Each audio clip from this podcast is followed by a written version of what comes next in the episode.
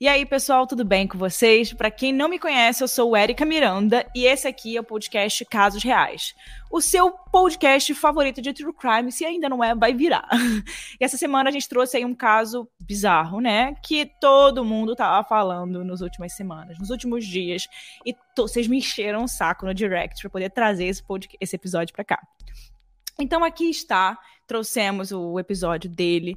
É, eu sei que vocês gostam muito dos documentários e das séries de true crime que ficam em alta no Netflix, na HBO, em qualquer outro lugar, mas eu nunca recebi tanto pedido de episódio como esse de hoje. Então, se você é ouvinte do Casos Reais, você provavelmente me pediu aí, me mandou e eu vi a sua mensagem, tá vendo? Mas antes da gente começar, eu queria dizer para vocês que a história de hoje pode gerar incômodo, medo, repulsa, nojo. É, sabe o caso da Junco Furuta? Então, o caso de hoje é bem parecido nos detalhes do crime. Nas ações contra as vítimas e várias coisas muito pesadas, né? Então saiba que hoje, quando eu trouxer os detalhes do modus operandi do Jeffrey Dahmer, se você tiver uma sensibilidade maior, não, não, não escute hoje, tá? Bom, se bem que vocês me pediram tanto para trazer esse caso aqui, que eu acho que os ouvintes do Caso de Reais são fortes aí, são osso duro de ruê, porque, né, vocês estão aqui querendo escutar muito esse episódio. Eu fico passada com vocês, gente. Como é que vocês aguentam? Enfim, antes da gente começar o nosso episódio de hoje, eu vou me antecipar e vou pedir para você seguir a gente aqui no Spotify ou em qualquer plataforma que você estiver escutando. Você consegue avaliar o nosso podcast, dar uma nota, consegue também seguir a gente. Isso é muito importante pra gente. Se você não fez, já fazer isso agora, porque é muito importante para você. Não vai cair o seu dedo, beleza? Então também tem meu Instagram, arroba com K, Mirandas, com S no final, e o Instagram do Casos Reais Oficial, que é arroba Casos Reais Oficial. Mandem qualquer sugestão, mensagem por lá, que eu estou sempre de olho.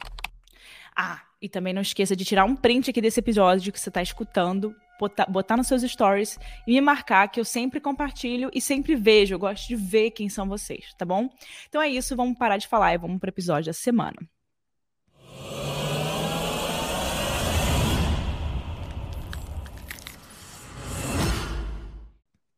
Eu não sei se vocês assistiram a série do Netflix, né?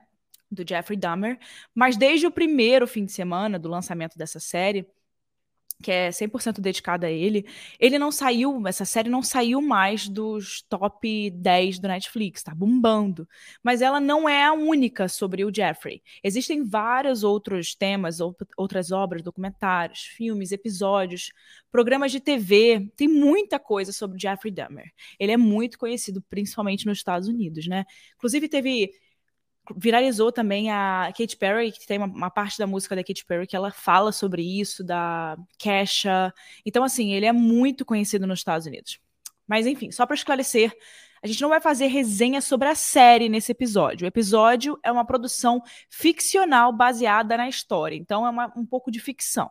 Aqui nos casos reais, a gente vai falar sobre os dados reais sobre o caso, documentados, as pesquisas realizadas, tudo que já foi divulgado aí pela mídia e pelos portais investigativos que nós acompanhamos.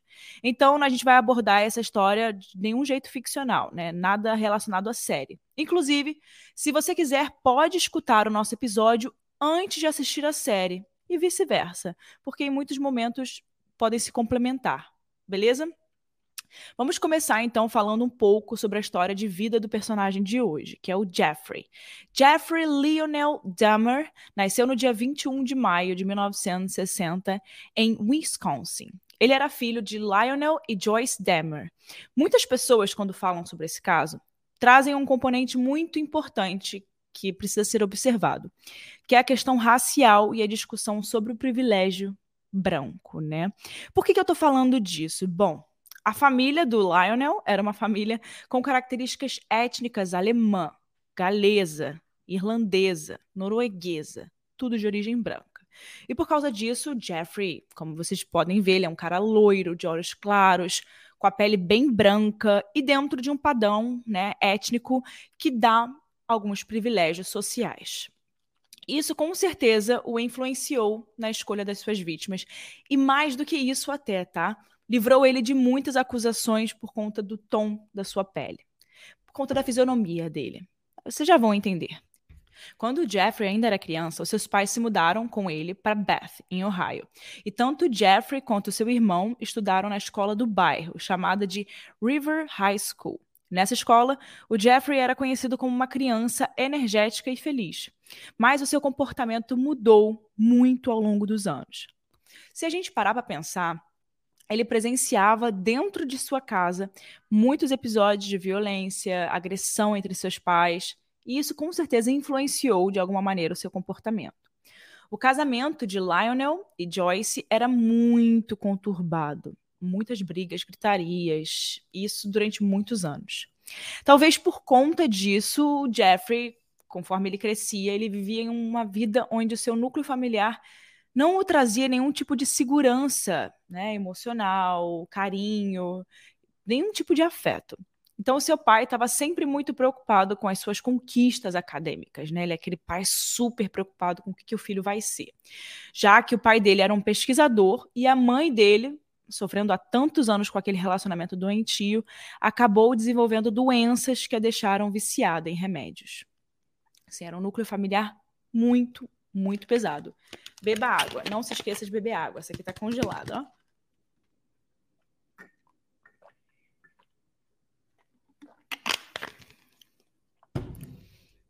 E com 10 anos de idade, o Demer passou a desenvolver alguns interesses muito estranhos para um garoto da sua idade. Em um dia, num jantar de família, eles estavam comendo frango e Jeffrey perguntou para o seu pai o que, que, aconteceria se eles pegassem os ossos daquele frango e colocassem dentro de um recipiente com alvejante. O pai, né, ficou com aquela pergunta assim como uma achou que o pai achou que fosse uma curiosidade de criança e resolveu demonstrar o que aconteceria ele pegou o alvejante, os ossos e todos os outros equipamentos necessários e mostrou para o Jeffrey que aquilo ali preservava com segurança os restos mortais dos animais, principalmente os ossos. Guarda essa informação. De uma criança muito feliz, energética, o Jeffrey passou a ser visto pelos colegas da escola como uma pessoa muito estranha. Na verdade, ele fazia umas brincadeiras para se entrosar com os colegas, mas elas eram muito estranhas, muito muito esquisitas. Ele fingia que estava tendo ataques epiléticos para poder chamar a atenção e fazer as crianças rirem.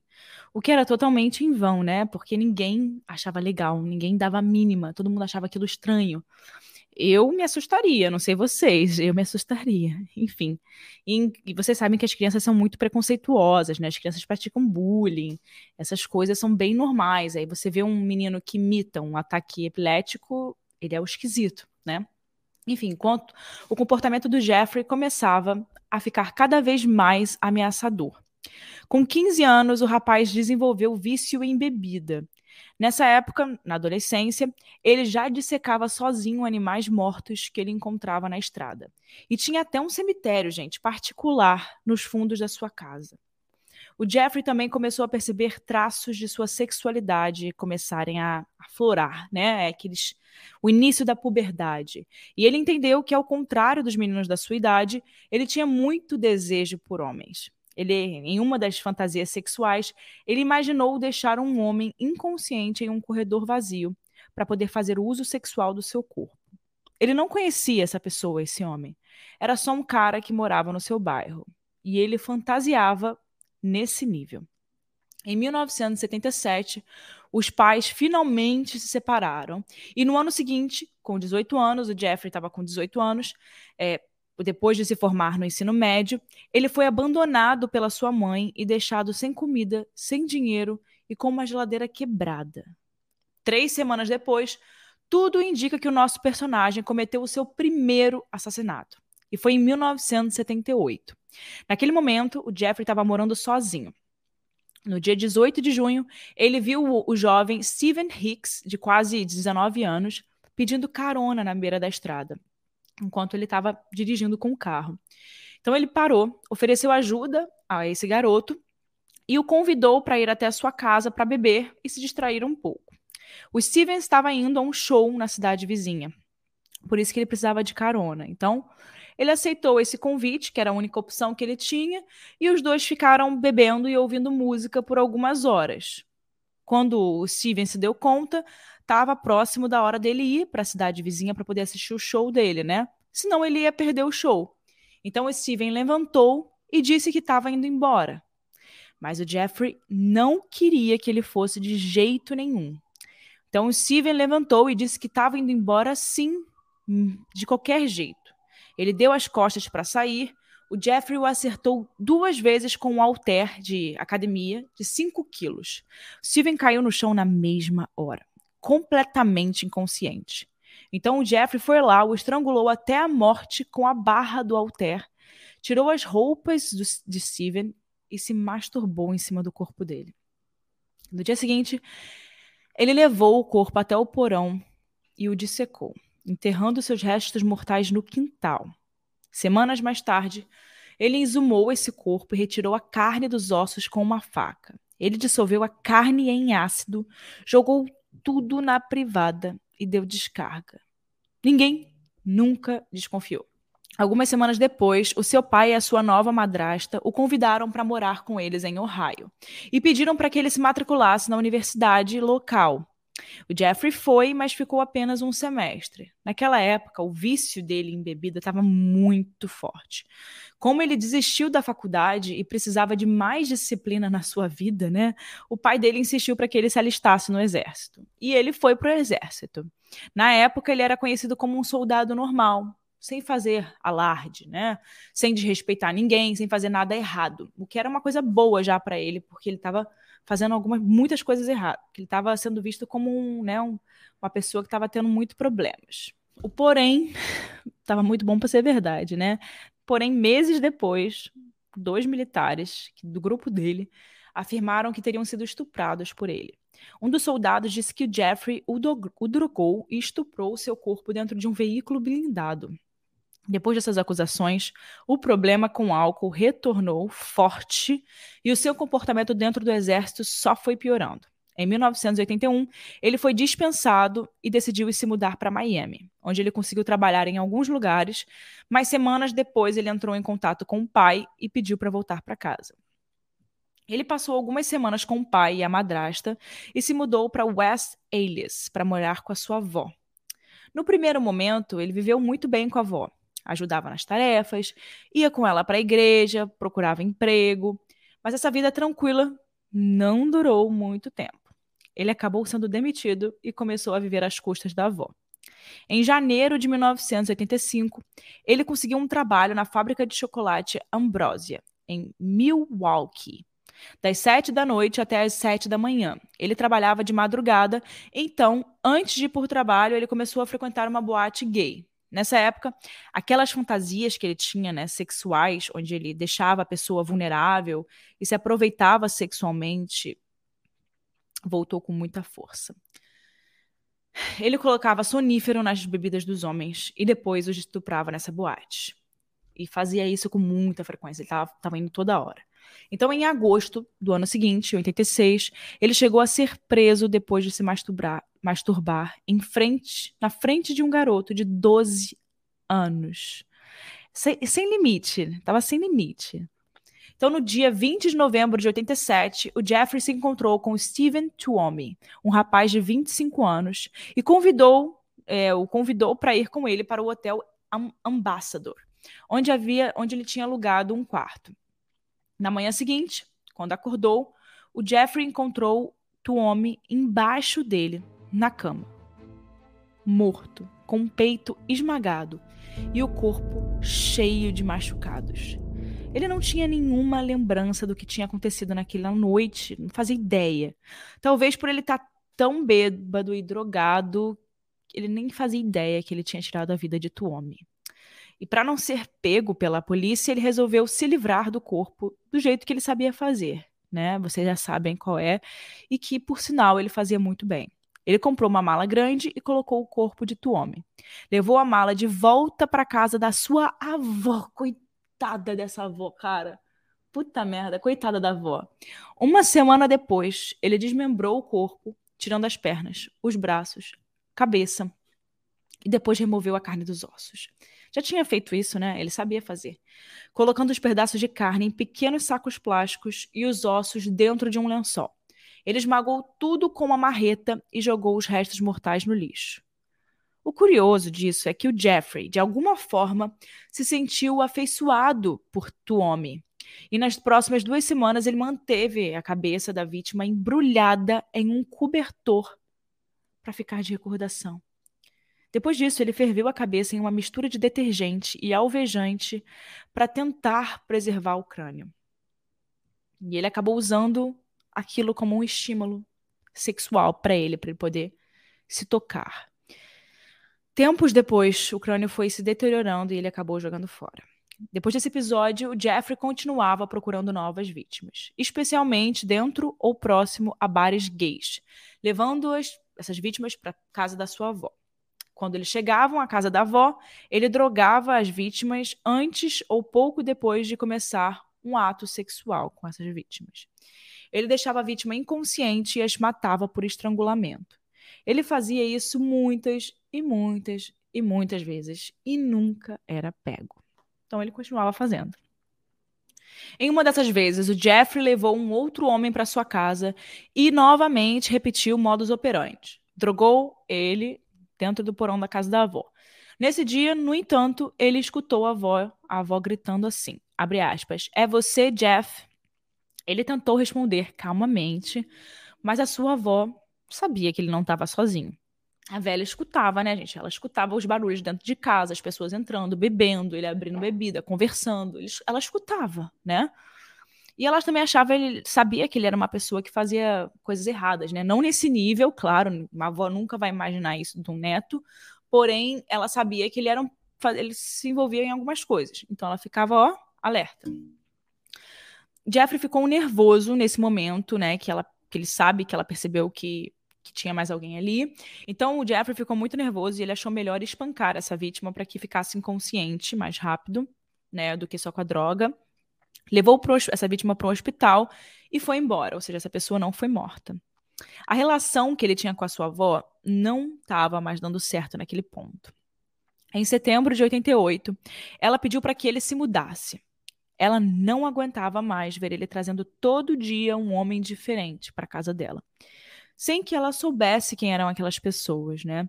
E ela também reclamou do cheiro no porão, que estava ficando cada vez pior. Por que será, né?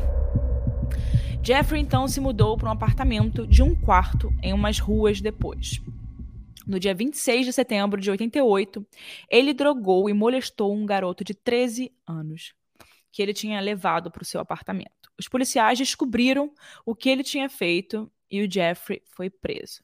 Em janeiro de 89, ele foi condenado por agressão sexual em segundo grau e incitar uma criança para fins imorais. Mas essa sentença por agressão foi suspensa em maio daquele ano. Jeffrey voltou a morar com a avó, mas não parou de fazer o que ele fazia: aliciar vítimas e matá-las.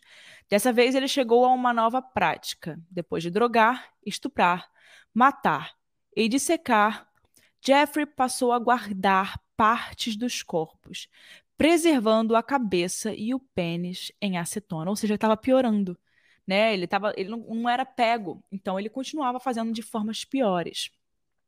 Em 23 de maio de 89, ele foi forçado a se registrar como um criminoso sexual na polícia.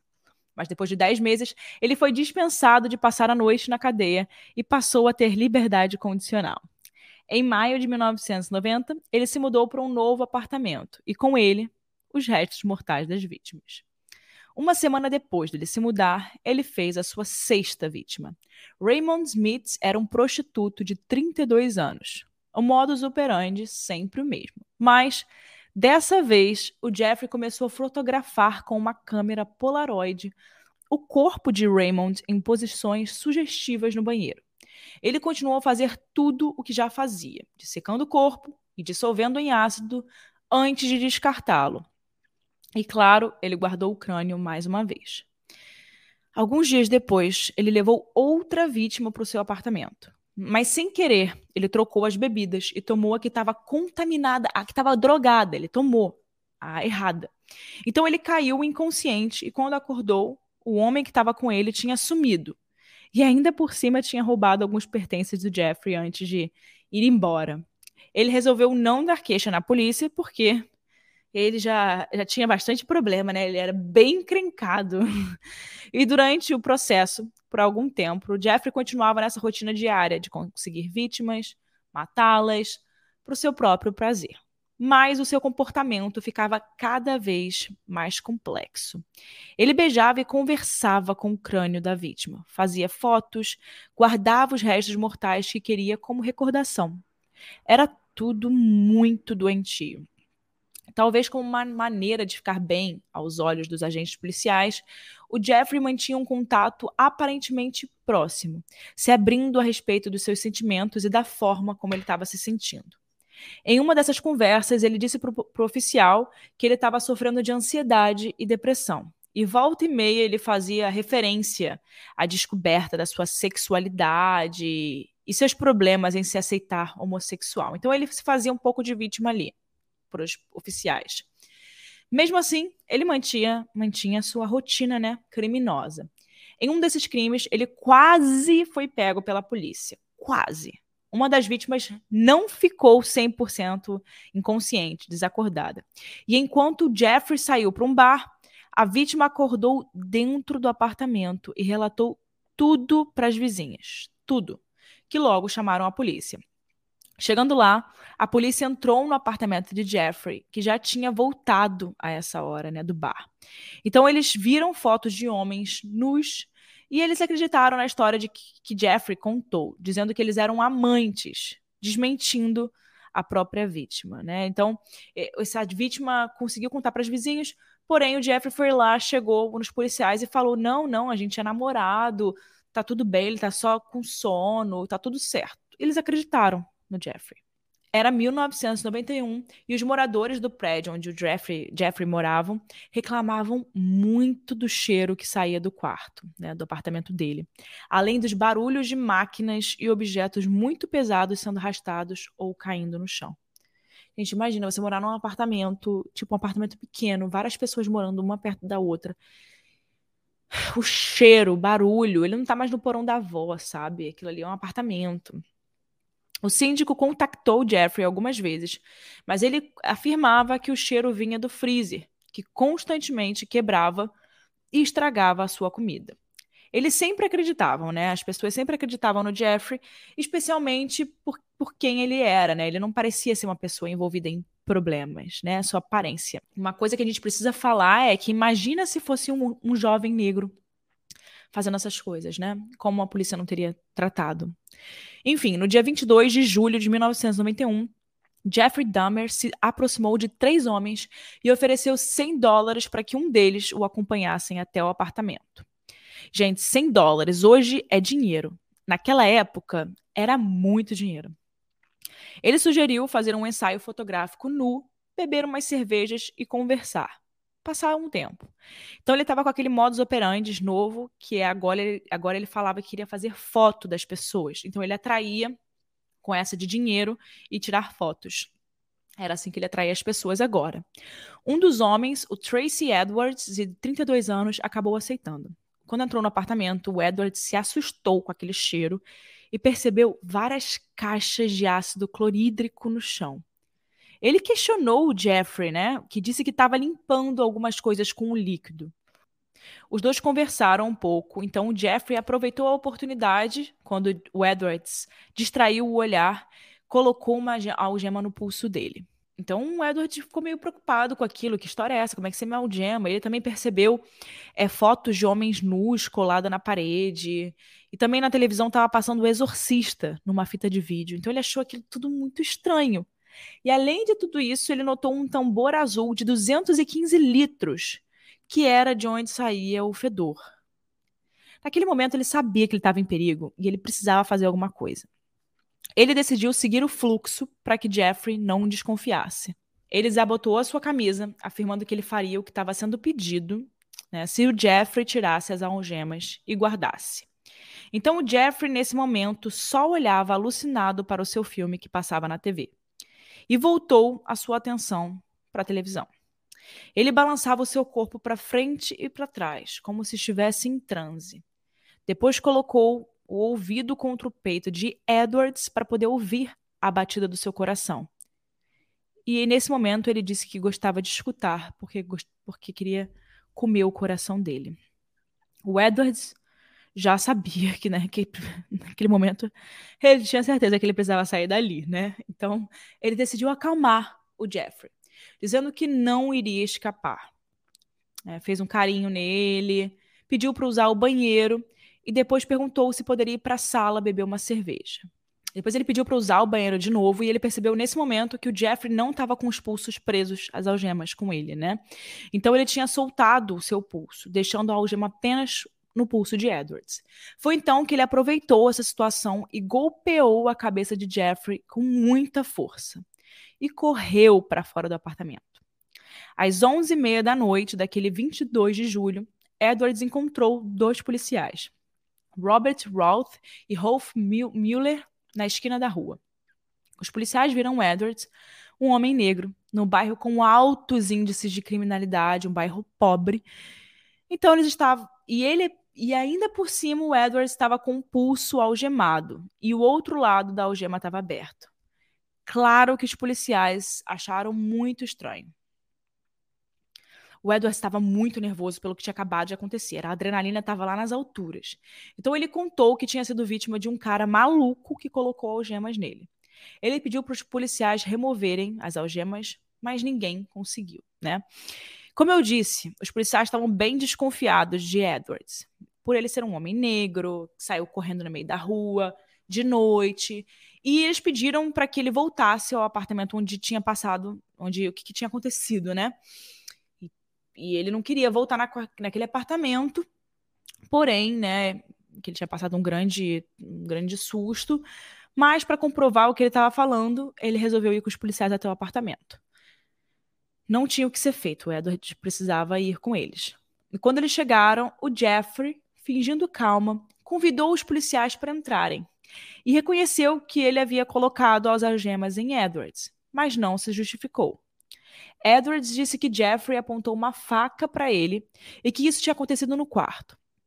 O policial então perguntou onde estavam as chaves da algema, né, para poder abrir a algema do Edwards, e fez questão de ir pessoalmente pegar as chaves.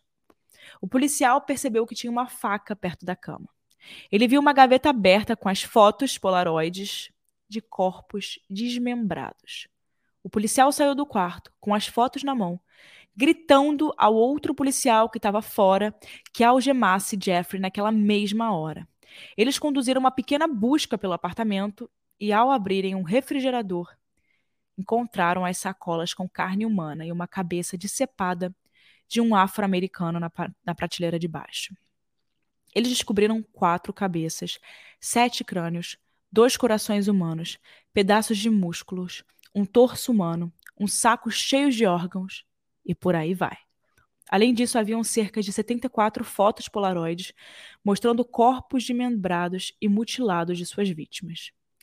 Pelas próximas duas semanas, em julho de 91, Jeffrey foi interrogado, totalizando mais de 60 horas de entrevistas. Ele confessou a morte de 16 pessoas entre 1987 e 1991, em Wisconsin e ainda uma morte, Stephen Hicks, em 1978, em Ohio, totalizando 17 assassinatos. Ele também confessou a prática de necrofilia e explicou todos os detalhes que, do que fazia aos investigadores. Além disso, ele disse ter comido os corações, fígados, bíceps, parte das coxas de várias vítimas mortas por ele. Na audiência preliminar, em 13 de janeiro de 92, ele se declarou culpado, mas mentalmente insano. O julgamento começou oficialmente no dia 30 de janeiro de 92, com toda a atenção midiática que vocês pudesse, puderem imaginar. Os advogados tinham um desafio: provar a sanidade ou insanidade mental do Jeffrey. A promotoria dizia que qualquer problema psicológico que ele tivesse não o impedia de reconhecer o que fazia, que o que fazia era crime, né? A defesa afirmava que ele sofria de doenças mentais e tinha obsessões e impulsos que ele era incapaz de controlar. Vários psiquiatras foram chamados. Alguns deles acreditavam que ele sofria de transtorno de personalidade borderline, transtorno de personalidade esquizotípica, alcoolismo e psicose. A promotoria rejeitava todas as noções que Jeffrey era, que Jeffrey era legalmente insano.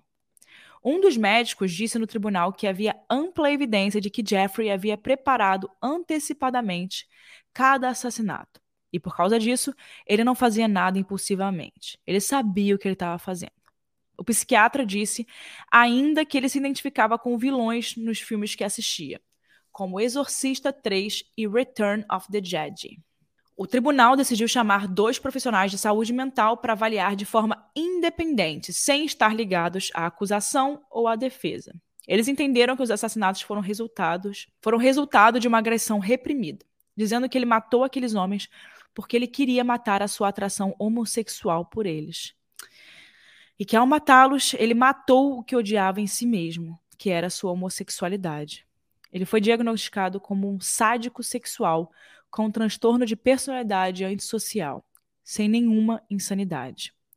O julgamento durou duas semanas.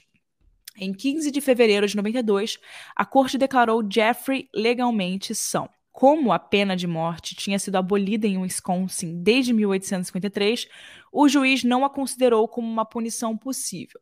Mas ele recebeu 15 condenações por homicídio em primeiro grau, sentenciado à prisão perpétua por cada acusação.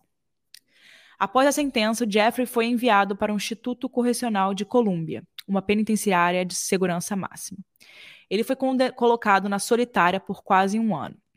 E em 1993, ele foi transferido para uma ala menos segura da prisão e ficou trabalhando duas horas por dia lavando os banheiros. E na prisão ele se converteu e se tornou religioso. Ele foi até batizado lá dentro. Em uma entrevista com Stone Phillips, da Dateline NBC, o Jeffrey afirmou, aspas, se uma pessoa não pensa que existe um Deus responsável, então qual é o sentido de tentar modificar o seu comportamento para mantê-lo dentro dos limites aceitáveis? É assim que eu penso, de qualquer maneira, fecha aspas. Em julho de 94, quando voltava da capela da prisão, ele foi atacado por um outro preso, chamado Oswaldo Durrett, que tentou cortar a sua garganta. Essa foi a primeira tentativa de assassinato contra ele. No dia 28 de novembro de 94, pela manhã, o Jeffrey deixou a sua cela com outros dois presos, Jesse Anderson e Christopher Scarver. Os três estavam sem supervisão enquanto trabalhavam na limpeza dos chuveiros da academia da prisão. Então, às 8 e 10 daquela manhã, o corpo de Jeffrey foi encontrado no chão do banheiro, com ferimentos na cabeça e no rosto. O agressor foi Christopher, que estava cumprindo pena por um homicídio que cometeu em 1990. Ele acertou o Jeffrey com uma barra de metal de 51 centímetros. Depois ele acertou o Anderson também. Jeffrey foi levado para o hospital da prisão, mas ele morreu uma hora mais tarde. O médico constatou que a cabeça dele também tinha sido batida contra a parede várias vezes. O Anderson também morreu por causa dos ferimentos dois dias depois. Depois de matar os colegas de confinamento, o Christopher voltou para sua cela e disse para um guarda, aspas, Deus me mandou fazer isso. Anderson e Jeffrey estão mortos. Em setembro de 95, o corpo de Jeffrey foi cremado e suas cinzas divididas entre seus pais. Ufa, que história, hein? Não é à toa que vocês me pediram tanto. Antes da gente encerrar e eu dizer aqui minha opinião sobre o caso, vamos colocar aqui o áudio da Hannah contando uma coisa que ela descobriu a respeito do pai do Jeffrey, o Leonel. E aí, ouvintes do Casos Reais, tudo bem com vocês? Nessa semana a gente trouxe a história do Jeffrey e eu descobri uma coisa a respeito do pai dele, o Lionel, e vou contar aqui para vocês. Bom, como vocês sabem, toda a família do Jeffrey acabou sendo muito afetada depois dessa descoberta de todos os crimes. E alguns anos depois da sua morte, o seu pai escreveu um livro chamado A Father's Story. em vários momentos desse livro, em várias passagens, ele acabou se culpando por negligenciar a criação do seu filho e disse que era perceptível que ele estava mudando muito ao longo dos anos e que a personalidade dele estava sendo afetada, mas que ele não fez nada por isso. E aí, por conta dessa culpa que ele sentiu, o Lionel deu uma boa parte dos lucros da venda desse livro para as famílias das vítimas. Ele disse que ele não se arrepende é, de continuar com o sobrenome Dahmer, apesar dele ser muito associado aos crimes do seu filho, e que ele e sua, e a sua esposa, né, a nova esposa, é, jamais vão deixar de amar o Jeffrey, apesar de tudo que ele fez, apesar de todos os crimes terríveis que ele cometeu. E se você chegou até aqui, primeiro não se esqueça de tirar um print da tela e marcar o caso de reais oficial e Érica com K Mirandas com essa no final. Eu quero muito saber a opinião de você dessa história, o que, vocês acharam. É, quero saber muito o que, vocês acharam. Mas, como sempre, eu dou meu, minha opinião no final de cada episódio. A minha opinião, é, no caso de serial killer, principalmente esse, eu concordo muito com aquela, é, aqueles profissionais de saúde mental que vieram, né, que não eram nem do lado da acusação, nem, nem do lado da defesa e nem da acusação. Eu acredito muito que aquilo é verdade, né? Que olha só que interessante essa visão, né? Que ele tentava matar o que ele odiava em si mesmo. Então, o jeito dele externalizar esse sentimento era matando os, os outros homens que eram gays e de formas sexuais, porque era o que ele odiava nele mesmo. Achei isso muito interessante quando, quando eu vi isso, achei muito interessante, porque faz muito sentido, né? E aí a gente levanta outra questão, a importância de terapia, né? Da gente entender o que está passando na nossa cabeça e de tentar procurar alguém especializado no assunto. Procurar alguém que possa nos ajudar e que possa fazer com que esses sentimentos sejam externalizados de uma outra forma. É a importância de perceber essas coisas e não deixar o impulso levar, que era o caso do Jeffrey, né? Ele tinha esse sentimento. Imagina se ele tivesse tido um psicólogo, um apoio emocional, é, porque, querendo ou não, ele era um menino que ele tentava fazer algumas coisas certas ou não. No meio das coisas erradas que ele fazia, ele tentava levar uma vida normal, né? Antes de tudo desencadear. Então, é, eu acho que aí vem a questão da gente. Naquela época, eu acho que não se falava tanto em psicólogo, fazer terapia, mas hoje a gente sabe a importância disso. E eu acho que esse caso leva, claro, Claro que eu não tô falando aqui que se a gente não fizer terapia, a gente vai virar um Jeffrey Dahmer. Claro que não. Mas imagina se uma pessoa com esses, esses tipos de pensamentos, se essa pessoa consegue chegar a um psicólogo, a um psiquiatra, quanto isso não pode fazer diferença, né? Na vida dela e na vida das outras pessoas. Porque, claro, imagina como a família do Jeffrey não, não sofreu. Imagina como a família das pessoas que foram as pessoas que perderam as suas vidas, cara. Essas famílias acabou para essas famílias, literalmente acaba uma família. Todas essas 17 pessoas que ele confirmou, imagina, deve ter algumas ali que ele não botou na conta. São 17 famílias destroçadas, cara. Tudo isso por causa de um problema da cabeça dele que eu acredito muito que não seja. Ele era são, ele sabia o que ele estava fazendo, ele planejava, ele sabia o modus operandi muito bem, ele estava ficando profissional nisso. Ele ficou profissional nisso até, até que ele passou dos limites. Né? Passou dos limites todas as vezes, mas assim, que ele começou a fazer coisas que de fato ele poderia ser pego, né? E aí entra também aquela questão de imagina se o Jeffrey Dahmer, a gente já falou sobre isso, mas eu acho que é muito importante de falar. Imagina se ele fosse negro um homem, um menino negro, classe média baixa, sem oportunidades, é, e fazendo isso. É, quantas vezes não teriam desconfiado dele e, e aquele, aquela primeira acusação que ele teve, né? Se ele teria, ele com certeza teria ficado na prisão, com certeza, e não teria continuado a cometer crimes e crimes e crimes e crimes. Ele teria sido prego, pego logo no início. Então é uma sociedade muito, é muito complicada. A gente fala assim, mas é muito complicado. Imagina se Jeffrey Dahmer fosse negro. Acho que esse é o principal pensamento de hoje. É, acho que tudo seria muito diferente. Muito diferente.